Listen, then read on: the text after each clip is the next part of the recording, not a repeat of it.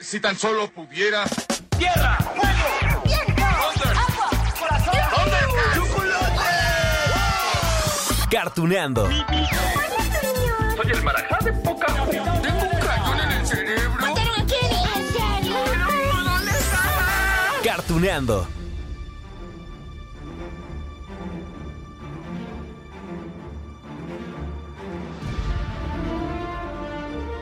Hola, hola amigos de Cartuneando. Ay, ay, ay. Llegamos a una de las semanas más anheladas, más deseadas, más esperadas por millones de personas de todo el mundo, ¿sí? No solamente de México, y me incluyo. Tú también te incluyes, Pepe, porque eres fan, lo sé. Es que estamos hablando de la semana de estreno de la película Spider-Man No Way Home, sin camino a casa.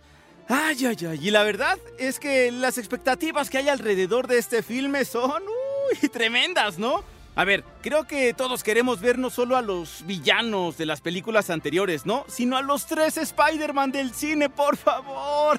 Ok, quizá ahorita que están escuchando este capítulo de Cartuneando ya saben qué pasó, ¿no? y miren, miren, para hacer más grande la emoción ante tal estreno, quise dedicar este episodio a las series animadas que hemos visto en la televisión sobre el hombre araña. Claro, haré énfasis en la serie de los años 90 porque es la que más éxito ha tenido y porque tengo una sorpresa enorme para ustedes. Escuchen. La ciudad de Nueva York. Todo allá abajo es mucho más pacífico de lo que parece. Mira, ahí está. Cali- ¿Qué es eso? Otro ciudadano satisfecho con lo que aprendió en la academia para conducir. Oye, pisa el freno. ¡Vamos! Sí, él es Peter Parker, es decir, Spider-Man, y el actor encargado de darle voz para México y América Latina es Armando Coria. ¿Y qué creen? Sí, platiqué con él, es la gran sorpresa. Así que en unos minutos más escucharemos todo lo que nos tiene que contar pues sobre este personaje de Marvel que es uno de los más famosos y populares de este mundo de superhéroes, ¿no? Pero antes vamos a repasar las apariciones del arácnido en la pantalla chica. Bueno, bueno, más bien, en primer lugar, vamos a recordar que el mundo conoció a Spider-Man el 10 de agosto de 1962, es decir, el día que fue publicado el número 15 del cómic Amazing Fantasy. Estoy seguro que para ese entonces, bueno, ni Stan Lee ni Steve Ditko, que, que fueron los creadores, por supuesto, del Hombre Araña, imaginaron todo lo que le esperaba a este personaje y el éxito que tendría en pleno 2021, ¿no? Bueno, y lo que falta, porque ya confirmaron una trilogía más de Spider-Man, ¿sí? Con Tom Holland como protagonista. Suertudote él. Bueno, es que ha sido exitoso, ¿no? Bien, en cuanto a su primera aparición en una serie animada, fue poco después de su surgimiento en los cómics, es decir, en 1967, con una serie que se llamó solamente así, Spider-Man, de la que estoy seguro, pues se van a acordar de la canción de entrada, ¿no? Porque es clásica, es, bueno, la que todo mundo tiene en la cabeza. Ahí les va.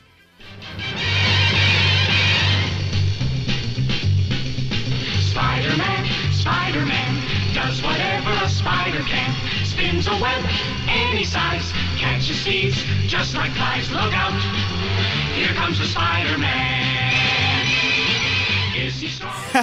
¿Verdad que sí conocían este opening? Ok, bueno, como ya les dije, la popularidad de Peter Parker como Spider-Man pues llegó a la televisión cinco años después de su aparición en los cómics a finales de los años 60 y lo hizo con un tratamiento que resultó, digamos, interesante para la época. Miren, su humor le gustaba al público, ¿no? El público vio a villanos principales del cómic y todo el sentido de responsabilidad fueron claves, pues para una de las primeras historias del hombre araña, eh, fuera de las historietas.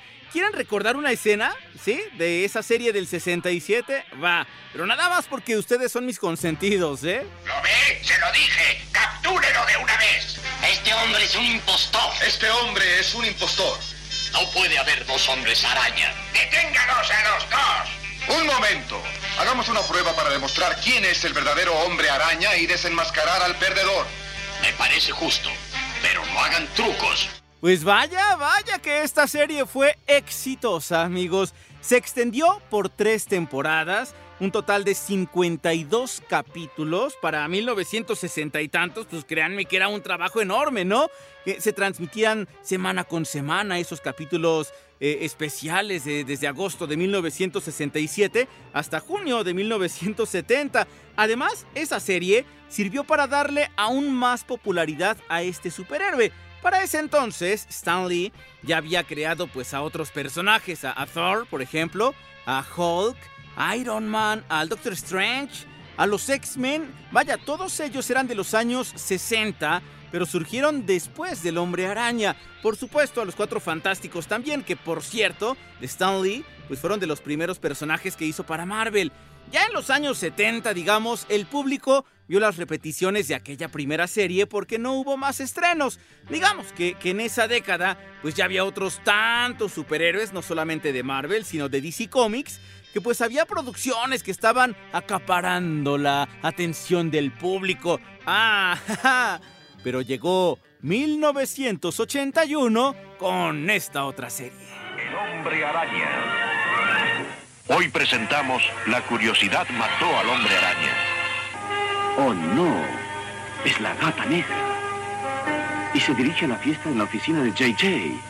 Si la sigo para ver qué busca. Oh, vamos, araña.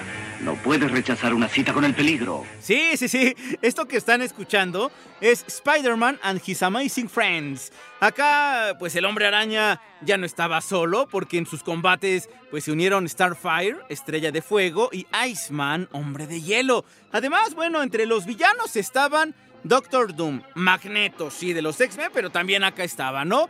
Eso además del Duende Verde. Ah, bueno, y de vez en cuando aparecían otros personajes. Digo, porque si estaba el villano que era Magneto, que era de otra saga, digamos, pues ¿por qué no iba a haber otros superhéroes apoyando a Spider-Man, no? Entonces, a veces estaba Capitán América, también aparecía Hulk, Doctor Strange también. En la última temporada, bueno, hasta estuvieron los X-Men.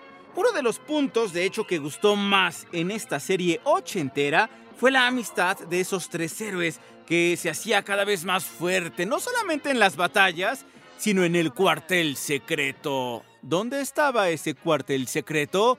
Nada más y nada menos que en la casa de la tía May. La mitad de la noche persiguiendo al duende verde y debo usar el dinero del regalo de Betty para pagar al hombre araña. ¡Ah, Vaya, Peter. Si te has pescado un enfriamiento, debes quedarte en cama. Está bien, tía May. Es solo que me pescó la lluvia anoche. Oh, si anoche no llovió. Lo que también les puedo contar de esta serie es que tuvo un total de 24 capítulos divididos en tres temporadas, digamos, no fue tan larga. La transmisión fue de septiembre del 81 hasta septiembre del 83, dos añitos, ¿no? Y de ahí hubo que esperar hasta 1994, ¿sí? Para esta serie a la cual pondremos mayor énfasis, aunque antes de pasar a ella, daremos un salto en el tiempo, ¿no? Para el siglo XXI.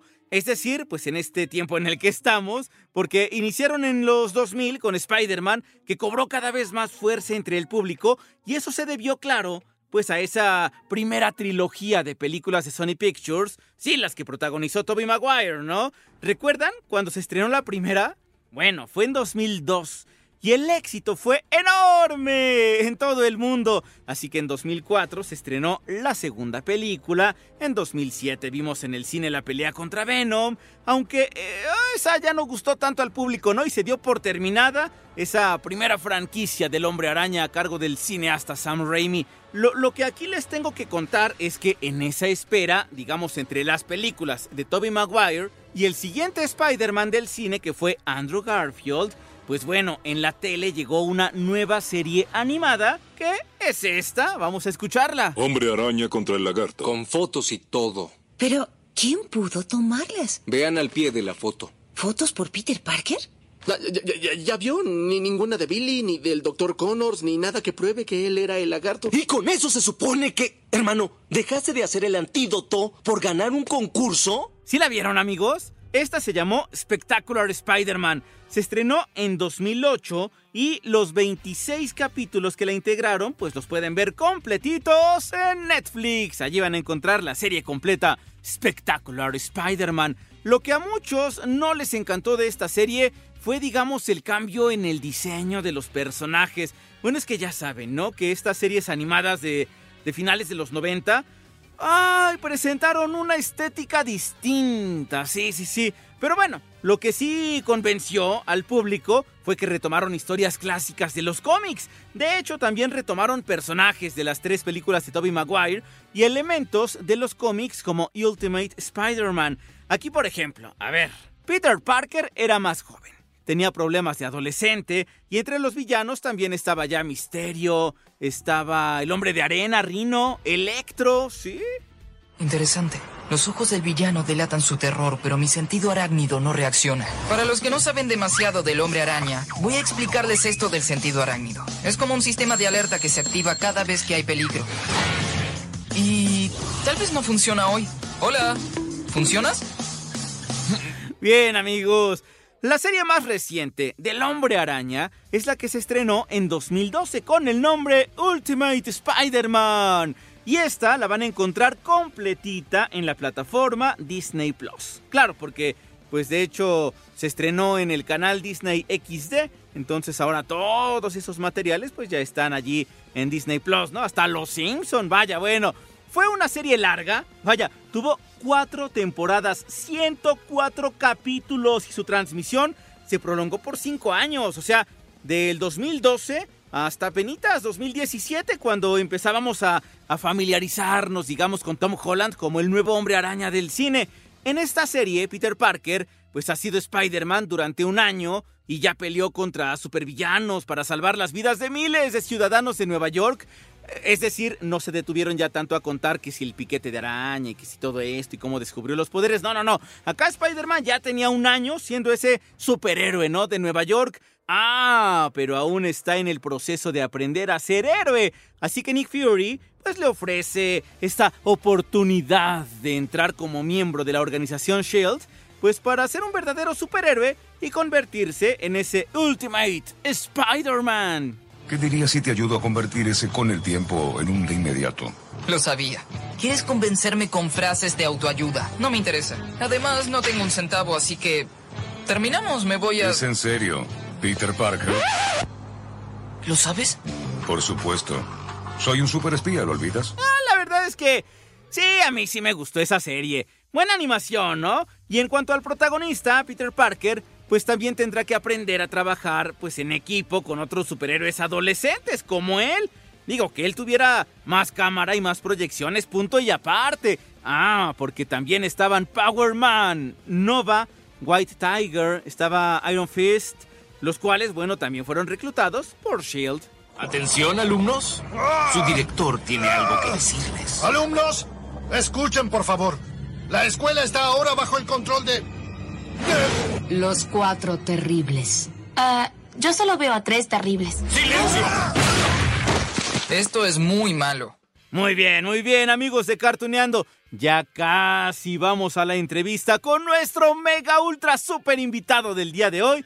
Sí, con el actor Armando Coria, que también lo ven en la tele, ¿eh? en diferentes producciones de Televisa. Y él le dio la voz a Spider-Man en esa serie de los años 90. Pero antes de eso, bueno, ya solamente nos falta repasar unos cuantos datos precisamente de aquella serie que se estrenó el 19 de noviembre de 1994 y que después de 65 episodios llegó a su final el 31 de enero del 98. A ver, lo primero que les voy a contar es un dato que a mí me pareció, digamos, interesante y que tiene que ver con la censura. Miren, lo que pasa es que en los años 90 el desaparecido canal Fox pues quería permanecer como la cadena infantil más valorada de la televisión y por ello sometió todos los guiones, todos los guiones a una censura, pero bueno, implacable, ¿no?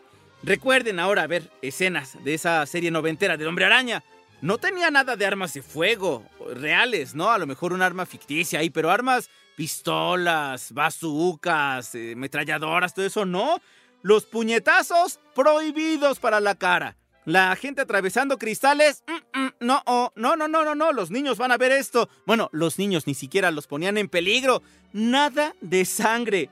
Incluso, bueno, palabras como muerte, morir, matar estaban prohibidas. Algo que resultaba pues algo incómodo, ¿no? Para un personaje que digamos pues le entró esta espinita de querer proteger a todos después de la muerte de su tío Ben. Un aviso del Departamento de Policía ha confirmado que el Prometheum X se extravió del cohete. Los detectives tienen evidencia de que el responsable pudiera ser Spider-Man. Te amé, ya llegué. Peter, ¿oíste eso? ¿Lo de Spider-Man?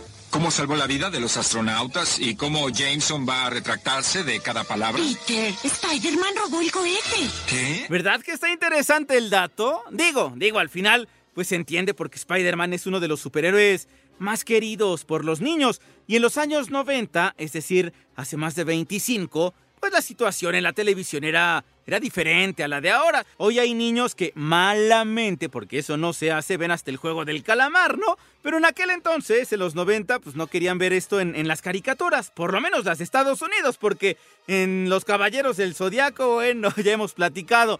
Miren, el caso es que esta serie de 65 episodios ha sido la más exitosa, la más recordada por el público del superhéroe arácnido. Así que esta producción fue escrita por John Samper Jr. y producida por Marvel Films Animation. Ahora, bueno, vayamos a algunos detalles. La primera temporada se basa sobre todo en la presentación de villanos que si Lagarto, que si Misterio, el Doctor Pulpo, el Doctor Octopus también. Un hecho destacable es la aparición en los capítulos 7, 8 y 9 de ese simbioide alienígena que le da a Peter Parker un traje negro. Sí, Venom. Hoy presentamos El disfraz del alien, segunda parte. Tengo a la vista a Spider-Man en la 3. ¿Recibido? Recibido. Líder rojo. Apuntamos a nuestro blanco de millón de Cabezas dólares. huecas. No me atraparán. No mientras este traje me haga más fuerte y rápido que ustedes. Es que no lo entienden. En este traje o disfraz negro soy invencible. Ya para la segunda temporada aparecen Morbius, Rhino, Shocker, el escorpión. ¡Ay, el camaleón también, el buitre! Es que cuántos enemigos no tenía Spider-Man, pobre. Oigan, eso además de que pues trataba de ser un hombre que buscaba ganarse la vida trabajando, ¿no? Y también se enamoraba de Mary Jane. ¡Ay, ay, ay, ay, ay! Que de hecho, en la cuarta temporada se da esa desaparición de Mary Jane que también ven en los cómics. ¿Se acuerdan, no? Que después aparece un clon de ella y es la que se casa con Peter Parker. ¡Ah! ¡Qué escándalo! bueno, oigan, como que el amor no es de los temas fuertes de Spider-Man, ¿verdad? Ay, es que ha vivido unas tragedias. ¿Alguien a quien el hombre araña da las gracias? Ah, bueno, eso es algo. Yo abro, te amé. Oh, Mary Jane.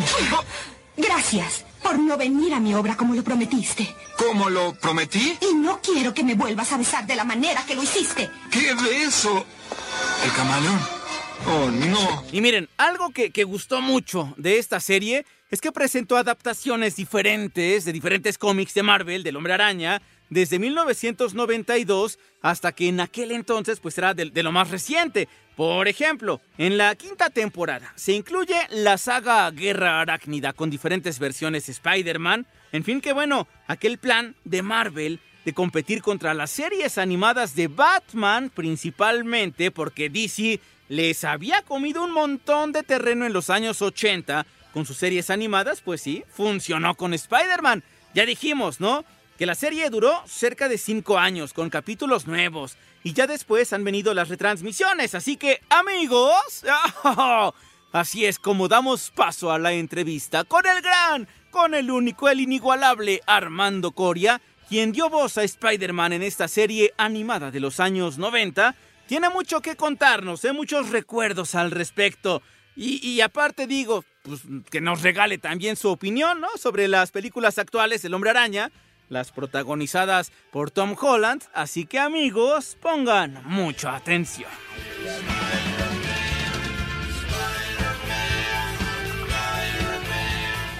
Bien, pues amigos de Cartuneando, no saben de verdad el gusto que me da, eh, en primer lugar, de poder saludar a Armando Coria. Armando, cuéntame, yo de verdad insisto, como lo comentábamos hace rato, gracias por tu amabilidad, gracias por tu tiempo, porque además de ser un gran actor de doblaje, un director de doblaje también, pues apareces en pantalla ante las cámaras y el darnos gracias, unos minutos, sí. de verdad que se agradece muchísimo. ¿Cómo estás? Muchas gracias. Pues muy bien, muy, muy contento de, de, de esta entrevista que me ha hayas contactado, Lalo, de verdad muy honrado contigo y, con todos, ¿no? La verdad, de estar aquí con ustedes. Y pues a sus órdenes, a sus órdenes, este, lo que quieran saber que se pueda, adelante. Bueno, a mí me gustaría saber tu trayectoria que, inició, me imagino, desde muy chiquito, ¿no? Desde temprana edad, porque pues tu papá también eh, perteneció a este mundo de- del espectáculo, de las voces, de la actuación. eh, y me imagino que para ti siempre ha sido como el pan nuestro de cada día. Pero ¿cómo lo vivías tú, Armando? Bueno, sí empecé joven, pero no tan pequeño como otros, como otros compañeros que empezaron de niños. Yo no empecé de niño, yo empecé a la edad de 17 años, pero realmente yo nací en doblaje, ¿no? Pues mi padre, pues fue la voz, como saben, ¿no? De, del Capitán Kirk, del Hombre Nuclear, de Tarzán, de La Isla de la Fantasía, de Magar, de 5-0, bueno, en fin, nos tardaríamos años este, eh, diciendo todos los personajes también de mi papá, ¿no? Pero sí, yo crecí ahí, yo crecí con muchos de los grandes que algunos todavía están con nosotros, otros ya se nos han adelantado. Y fíjate que a mí, sinceramente, desde niño sí se me daba la facilidad de esto, ¿no? De, de hacer voces diferentes, de querer actuar.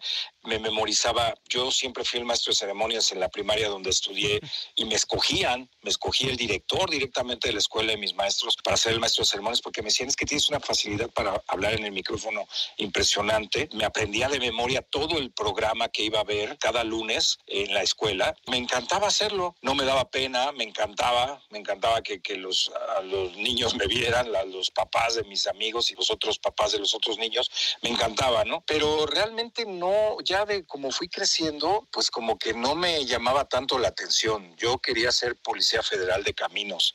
Wow. Este, sí, tenía yo un tío en aquella época y este y pues tenía yo todas las facilidades para entrar. Pero cuando le dije a mi papá que quería ser policía federal de caminos, pues se infartó y me dijo que estaba yo loco, ¿no? Entonces, este, pues le, le, le dije que entonces, este, pues quería ser actor. También me dijo que no, que no me iba a dejar ser actor. No sé cuál era su razón, pero no quería que fuera actor. Fíjate qué chistoso, ¿no? Y bueno, desafortunadamente mi padre falleció cuando yo estaba muy, pues adolescente, justo en la adolescencia, yo tenía 15 años. Precisamente ahí, pues no, no, no por faltarle a su memoria o por ser rebelde, porque de hecho lo, lo comenté con mi madre, lo comenté con, con la madre de mi papá, fui y le dije, oye, es que pues yo quiero estudiar actuación, yo quiero ser actor y bueno, empecé a estudiar, más grande a los 17 años, eh, hacer mis pininos en la empresa conocida antiguamente como Oruga, donde estaba en paz descanse el maestro Álvarez, con la nena, con Rosanelda, la mamá de Rosy Aguirre, Wow. que es como mi, hermani- mi hermanita pequeña, pero mi mamá no me dejó que siguiera porque me faltaba todavía un año de la escuela, entonces me dijo, no, me terminas la escuela y haces lo que quieras o no te dejo tampoco terminar, ¿no? Entonces me, me alejé un año y regresé en esa época, pero yo ya no regresé a, pues, a las empresas que eran de la ANDA, ¿no? Existía una empresa que se llamaba Procineas, que era la cooperativa, como se le conocía, donde estaba precisamente la señora Magda Leonel, la mamá de Arturo Mercado Jr. De 10 series que, que había en el aire en Canal 5 en aquella época, 8 estaban en el aire de nuestra empresa, ¿no? Wow. Series como Magnum, Contemple de Acero, Profesión Peligro, El Auto Increíble, Simón y Simón. Hay que ir poco a poquito, ¿no? No puede ir uno eh, queriendo escalar de a pasos agigantados, ¿no? Eh, yo fui eh, enseñado así, ¿no? Yo tuve grandes maestros también como el señor Narciso Busquets, pero siempre lo digo, inclusive en la telenovela donde estoy, la empresa Televisa, eh, que estoy agradecido por la oportunidad y las oportunidades que me han dado, un papel mucho más grande de los que he estado haciendo. La novela se llama Contigo Sí, el señor productor Ignacio Sada, pasa por el canal de las estrellas a las 4.30 de la tarde todos los días, de lunes a viernes. Ahí hago al doctor Gallegos. Pues yo siempre les digo que mi alma mater es el doblaje. Y les voy a platicar una anécdota rapidísima. Me pasó en una telenovela hace como dos años, tres años. Estaba yo ensayando el, el papel eh, con una compañera muy, muy querida y muy famosa que se llama Victoria Rufo. Wow. Y este, entonces estaba yo ensayando con ella y yo veía que un joven que estaba tomando las fotos fijas se me quedaba mirando mucho y me tomaba fotos y se acercaba y todo. Bueno, cuando me fui me alcanzó y me dijo, señor, señor Coria, señor Coria. Y le digo, sí, sí, dime, dime, amigo. Me dice, ¿verdad que usted es Spider-Man? Y le dije, sí. Sí, soy el Spider-Man de los 90. Entonces se volteó y le dijo a los demás chicos del staff, se los dije, él es Spider-Man, que no sé qué, señor, me permite tomar una foto con usted y no sé qué. Ya me pidió un audio, una- un autógrafo, se lo di. Y me acaba de pasar en la novela pasada que se llamó SOS Me Estoy Enamorando, que hice una participación especial porque ya sabían que, que, empezaba yo esta novela en la que estoy. También me pasó con los chicos de ahí, ¿no? También se me acercaron y me dijeron, señor, usted es Spider-Man, ¿verdad? Oiga, ¿usted es la voz del mentalista? Y le dije, sí. Wow. Entonces, este, sí, pues igual, ¿no? Te reconoce. Y todo eso es bien bonito, ¿no? Por supuesto. La adicción, te dicen. Y, y, bueno, ya que estás mencionando a Spider-Man, me gustaría justo preguntarte sobre este personaje que ya lo comentabas, de los años eh, 90, fueron cinco temporadas, si no mal recuerdo, de este, de, de, de este arácnido, de este superhéroe, que aparte, bueno, es un superhéroe que nos ha acompañado por un montón de etapas de nuestra vida, ¿no? Mucho más antiguo que los 90, sí. pero que en este 2021 hay películas. ¿Cómo, cómo disfrutaste tú eh, este trabajo siendo el hombre araña? Mira, eh, pues bueno, es una historia, eh, tal vez ustedes no la conocen, pero algunos fans sí, eh, sí se las he comentado. Y este fue una cosa increíble. Yo trabajaba en una empresa que se llamaba Producciones Carlos Salgado, del señor Carlos Salgado, en paz descanse. Eh, yo ya había empezado a dirigir, pero fíjate curiosamente cuando yo empecé a dirigir doblaje no empecé a dirigir eh, series en inglés yo empecé eh, con el señor eh, este Larra Gibel uh -huh. eh, dirigiendo cine, o sea, doblaje de películas. Yo hacía también mucho video home. Yo llegué al video home gracias al señor Antonio Raxel. Quienes no sepan quién era el señor Antonio Raxel, que hizo muchísimo cine también, muchísimo video home. Era la voz de largo de los Locos oh. Adams para que la recuerden, así como cuando mencioné a la señora Magda Leonel, su mamá, doña Magdalena Rubalcaba, la abuela de Arturito Mercado Jr., era Morticia. Eh, wow. Una voz hermosa, ¿no? Para, para una mujer hermosa como era Caroline Jones. Bueno, este, este señor Raxel en algún momento me lleva a, a cine y bueno, empiezo yo a, a, este, pues a hacer cine y esto. Y entonces, eh, este, don Miguel Larraguibel me llama, me invita a dirigir y empiezo a dirigir. Y de ahí eh, me llaman de Producciones Salgado eh, a dirigir y me dicen, eh, pues es que necesito un director que me dirija cinco días a la semana, que se comprometa, porque pues tengo ahorita este hueco, ¿no? Entonces, este, les dije, le dije al señor Salgado, ok, perfecto, pues, pues adelante, vamos a, vamos a hacerlo. Eh, empiezo a dirigir y como al, yo creo que como al año de estar dirigiendo con él, me dice, uno de sus clientes más fuertes era en ese momento Fox. Entonces me dice, oye, me llegaron estas caricaturas y este, necesito que me hagas castings y me, necesito que me lo hagas a la voz de ella. Y entonces llega, llega Spider-Man, llega Hulk, llegan los Cuatro Fantásticos y llega Iron Man. Entonces, este, cuando vi Spider-Man, eh, yo le dije al, señor Salgado, en ese momento le dije, oiga, señor Salgado, eh, a lo mejor se va a reír de mí, pero yo soy fan de Spider-Man desde niño. Este, ¿puedo hacer yo el casting para, para Spider-Man? Y me dijo, claro, hazlo, pero ponte como última opción. Le dije, ok, sí, claro. Entonces me, me puse como última opción, entregué las pruebas, eh, seguí, yo dirigí una serie que se llamaba NYPD Blue o Policías de Nueva York en esa época, donde doblaba yo a David Caruso, eh, que era el estelar, eh, junto con otro actor, este, y, y bueno, otros compañeros.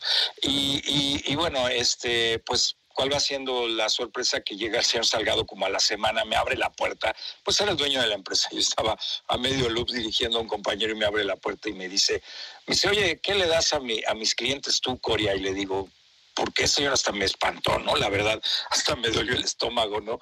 Cuando me dijo eso, yo dije, ¿me va a correr o qué, no? y me dice, este, pues es que fíjate que este, pues te quedaste con, con Spider-Man, ¿no? Me dice, tú vas a ser la voz de Spider-Man.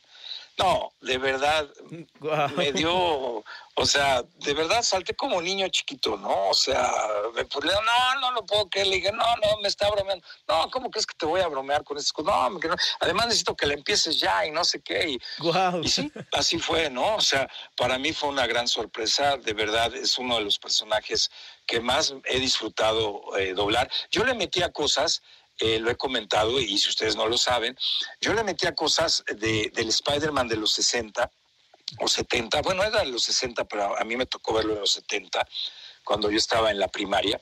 Este, eh, no venían cosas en el libreto ni, ni en inglés, como, como las que estábamos acostumbrados a, a, escucharle aquí, ¿no? Entonces yo sí le metí eso de mis sentidos están vibrando, de mi sentido arácnido me dice esto, lo hacía burlón, como, como, como yo recuerdo, ¿no? Que era el Spider-Man de, de, los 60 que yo oía, ¿no? 70. Entonces eh, me gustó, me gustó meterle cosas de, pues, de mi cosecha y es un personaje que, que me gusta mucho y me encanta porque los fans, a pesar de las películas y de todo lo que ha pasado, pues me siguen recordando y mucha gente les dice que dicen que les gusta mucho, ¿no? Claro, es que todavía, ¿no? E, estas series noventeras, eh, ochenteras, así surgió de hecho cartuneando. Ya nos hemos ido inclusive hasta hace casi un siglo, ¿no? Alguna, algunos personajes que surgieron así, no sé, Mickey Mouse tal, pero eh, surgió principalmente Armando recordando estas eh, series de televisión animadas de los años 70, 80, 90 y pues allí está Spider-Man. El Spider-Man de los 90 es con el cual crecimos pues, personas que tenemos treinta y tantos, cuarenta y tantos, cincuenta y tantos. Es correcto. Y que hoy son los que vamos al cine, ¿no? Y que estamos esperando esta película del 15 de diciembre para ver qué pasa. Sí. Sí.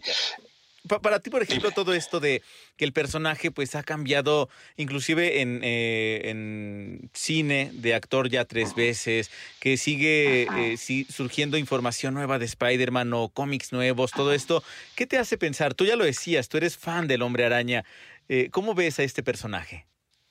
Fíjate que sinceramente me ha decepcionado un poco, porque ahora te muestran un Spider-Man demasiado joven, una tía May que no, pues nunca, nunca me lo hubiese imaginado así, porque yo estaba acostumbrado a ver. Sí, exacto. Este, pero un Spider-Man tan joven cuando pues el Spider-Man de los cómics, el Spider-Man de antes era un joven universitario que era fotógrafo para poderse pagar la universidad, porque como todos sabemos, las universidades en Estados Unidos son carísimas, carísimas. Entonces, este, pues el joven Peter Parker se pagaba con sus fotografías pues su universidad, ¿no? Y este, y ahora te ponen a un jovencito, te ponen a una tía May, que es una chava, yo creo que no tendrá más de 35 años. Este, mm, la verdad, sinceramente, a mí no me ha gustado tanto, pero bueno, lo sigo disfrutando. Eh, lo sigo disfrutando, eh, no tanto como, como las anteriores películas. A mí, por ejemplo, la, las primeras, las de Tobey Maguire, me gustaban mucho porque sentía que estaban más pegadas a lo que yo, con lo que yo crecí. Pero bueno, pues también siento que de repente, pues, pues cambian las cosas, ¿no? Este, van cambiando también eh, en muchas cosas. Ahora les ha dado eh, por esta inclusión, ¿no? De hecho, estoy haciendo unas caricaturas no puedo mencionarlas mucho, pero son caricaturas que se hacían en los 60 y ahora eh, yo disfruto mucho porque estoy haciendo ahí a un personaje que, yo amaba también, pero ahora ya también eh, hay una pandilla ahí involucrada que pues ya cambiaron los personajes, entonces ya dos de ellos ya no son hombres, ya son mujeres. Oh. Eh, entonces, sí, han cambiado muchas cosas. Entonces, este, ay, pues sí, te mueve un poquito eso, pero bueno, también, también tiene uno que eh, pues modernizarse, ¿no? Eh, actualizarse. Entonces, eh, pues pues no queda de otra, ¿no? Es como, yo soy muy fan del fútbol americano, jugué mucho tiempo fútbol americano eh, y también eh, practiqué artes marciales mucho, mucho tiempo y han cambiado muchas cosas, ¿no? Cuando yo practiqué, cuando yo fui maestro de taekwondo, eh, estaba luchando para que el taekwondo fuera olímpico. después se logró que fuera olímpico y las cosas pues cambiaron, ¿no? No sé, a mí en lo personal ya no me agradó ahora, no, no me agrada ahora lo nuevo que veo, eh, igual en el fútbol americano las nuevas reglas, protegiendo más, más a los jugadores, eh, cosas más pues que, se juzgan, que se castigan, que dices, bueno, pues es un juego de contacto. Y así, pues pasa, vamos, pongo este ejemplo, porque está pasando con estos mundos, ¿no? Estos, este, pues, pues, no sé si decirle multiversos o cómo que está pasando en todo esto, ¿no? Pero pues hay que adaptarnos y pues yo creo que el público es el que tiene la última palabra, ¿no? Siempre nos debemos a, al público, que a veces también son muy, pues son muy eh, duros en su eh, en sus críticas, porque a veces no entienden, ¿no? Platicaba yo ayer precisamente con una persona muy querida mía que es director de doblaje, que es mi cuñado. Que es un chavo que empezó muy joven, que es un gran actor, un gran director, un gran ser humano. Y hablábamos cuando él dirigió Dragon Ball Kai y todas las críticas, todo lo que se le vino encima y a los actores, ¿no? Que en su momento pues tuvieron que suplir a ese elenco, que en su momento ese elenco no quiso hacerlo el original porque no llegaron a un acuerdo con la empresa, con el dueño de la empresa eh, por dinero. Entonces, pues es lo que a veces los fans no entienden. O sea, eh, a mí me acaba de pasar con una serie que hago. Yo hago a un actor que se llama Giancarlo Esposito en el Mandalorian. Y pues llega otra serie también que se está haciendo este, eh, de, otra cosa completamente eh, basada en los 60, cuando Malcolm X y todo esto. Y entonces, pues a veces tienes que tener arreglos con las empresas. Entonces, yo ya había renunciado a mi personaje. O sea, yo les dije, perdón, no lo voy a hacer si no hay tal dinero para mí, ¿no? Ok, pues te vamos a pescar, pues pésquenme, ¿no? Y pues no, a las dos semanas me hablaron y me dijeron, pues ¿qué crees que sí te vamos a dar el dinero que pediste, ¿no? Entonces dije, pues sí, ¿no? O sea, pero eh, pues dime, dime. Armando, eh, perdón, nada más para quedar eh, de quien estabas hablando hace rato es Dayan. Eh, sí, justamente. Perfecto. Sí, no, lo que toda tu familia está llena de celebridades en la actuación, Dios mío. sí, sí, sí, sí, así es. Sí, entonces, este, pues él es, a él lo he visto, pues crecer, ¿no? O sea, él, a él lo vi desde, pues desde sus inicios a los a los ocho años de edad, ¿no? Entonces, eh, eh, y, sé cómo es, pero también te digo, los, fans son muy duros, ¿no? Los fans a veces, así como te alaban y te suben hasta la, estratosfera, te dejan caer hasta el núcleo de la Tierra, ¿no? Entonces, pero bueno, pues en nuestro trabajo es este, ¿no? Eh, nosotros cumplimos, nosotros trabajamos, somos profesionales, tenemos que sacar nuestro trabajo, pues le guste a la gente o no, ¿no? De repente te asignan un personaje, a veces hay gente que se queda con, personajes que dices, híjole, pues está bien miscast, pero bueno, pues así al cliente le gustó y ni hablar, ¿no? Lo he vivido en carne propia porque he dirigido series que de repente dices, oye, este miscast yo no lo escogí, pero pues a mí así me lo dieron, así me lo asignaron, ¿no? Eh, a veces los clientes también pues meten mano y pues ni hablar, ellos son los dueños del producto y hay que, hay que obedecerlos, ¿no? Decía mi abuela en paz descanse, donde manda capital no gobierna marinero. Y pues a veces tenemos que hacerlo, ¿no? Aunque tú levantes la mano, porque sí, levantamos la mano y decimos, oiga, es que esto, oye, yo siento que esto sí, pero es que nos lo están pidiendo así basado, ¿no? Entonces, pues ni hablar, no nos queda de otra, ¿no? Ay, amigos, pues allí está la opinión, allí están los recuerdos, wow. De verdad que me encanta platicar con estos actores que han representado esos personajes. Ay, que traemos aquí en el corazón. Qué, qué, qué emoción, de verdad. Miren, como Armando Coria tiene mucho que contarnos, porque ya les dije, también es actor de televisión y tal. Pues bueno, más adelante le dedicaremos un capítulo especial sobre su trayectoria. Por lo pronto, por favor, espero que para el momento que estemos escuchando esto, podamos decir, ¡Wow! ¿Qué película fue esto de Spider-Man No Way Home? La quiero ver otra vez. ¿Ya tienen sus boletos? ¿Ya? Bueno, pues ojalá que nos encontremos en el cine, amigos, porque, uy, esto, esto pinta para hacer una gran película. Ojalá que así sea. Mientras tanto, amigos de Cartuneando, les dejo un gran beso, un gran abrazo y nos escuchamos en la próxima de Cartuneando.